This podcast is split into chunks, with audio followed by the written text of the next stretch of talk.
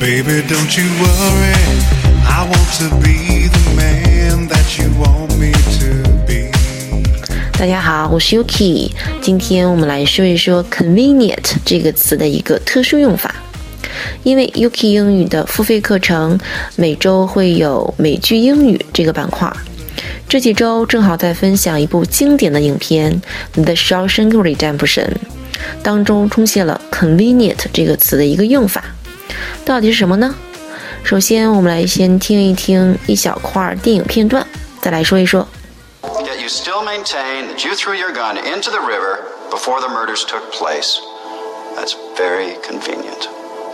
It's the truth. The police dragged that river for three days and nary a gun was found. So there could be no comparison made between your gun and the bullets taken from the blood-stained corpses of the victims. And that also is very convenient, isn't it, Mr. Dufresne? 好，那我们再来听一遍。 Yet you still maintain that you threw your gun into the river before the murders took place. That's very convenient. It's the truth. The police dragged that river for three days and nary a gun was found. So there could be no comparison made between your gun and the bullets taken from the blood-stained corpses of the victims. And that also is very convenient, isn't it, Mr. Dufresne? 大家听出来了没？这个 convenient 在这个小小的片段当中出现了两次。 那大家都知道 convenient 它的基本意思是方便的、省力的。那比如说，if it's convenient, call me tomorrow。如果方便的话，明天给我打电话。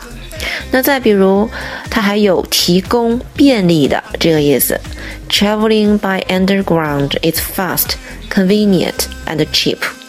乘坐地铁呢，快捷、方便，还很便宜。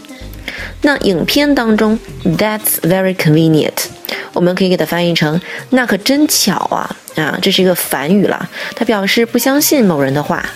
这里呢，它用了 convenient 另一层意思，在合适时刻出现的，适合一时之需的。